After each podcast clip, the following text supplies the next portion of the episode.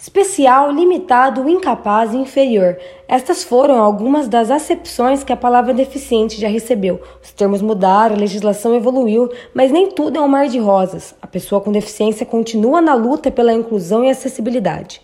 Essa é a leitura dos dados da Pesquisa Nacional por Amostra de Domicílios Contínua, voltado para pessoas com deficiência, que revela persistência na desigualdade nos setores da educação e mercado de trabalho, de maneiras que ainda exigem atenção e ação.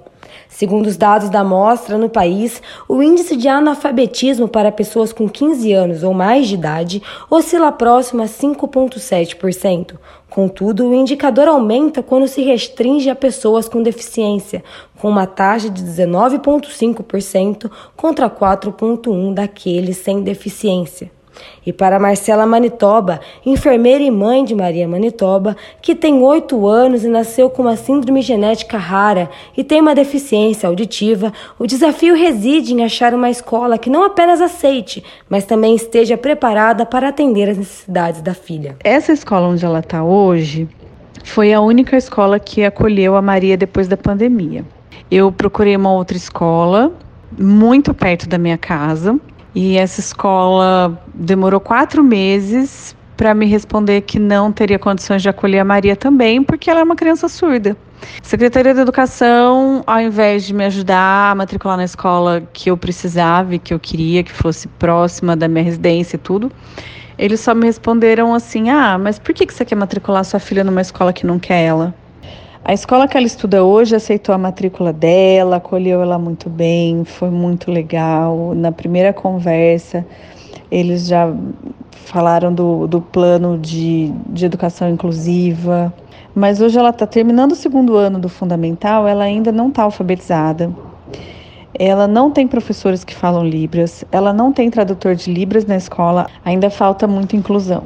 Ana Maria, pesquisadora sobre inclusão social e escolar das crianças e adolescentes com deficiência, atribui as dificuldades ao preconceito. Acessibilidade estar apenas na lei ou nas chamadas políticas públicas não resolve. O maior desafio é o preconceito e o nosso atraso em relação à diferença entre as pessoas sendo aceitas. Não tem outra saída, ou se educa para isso, ou as famílias, as escolas, as crianças desde cedo né, são preparadas para conviver, né, para colaborar ou e o egoísmo vai imperar. O mercado de trabalho também é desigual e, de acordo com a pesquisa, dos 17,5 milhões de pessoas com deficiência em idade economicamente ativa no Brasil, apenas 5,1 milhões estavam efetivamente inseridos no mercado de trabalho.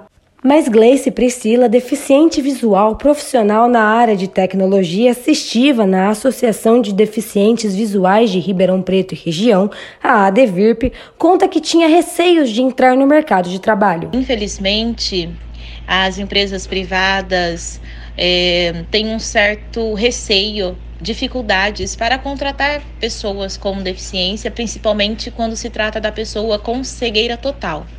Porque elas pensam que muitas das vezes é necessário fazer grandes adaptações e na prática não é bem isso. Para a especialista em políticas públicas, Cláudia Passador, professora da Faculdade de Economia, Administração e Contabilidade da USP de Ribeirão Preto, uma das saídas é dar visibilidade para as pessoas com deficiência. Precisa, então, não só de leis, mas também de campanhas na educação básica, é, para dar visibilidade para essas pessoas com deficiência no Brasil.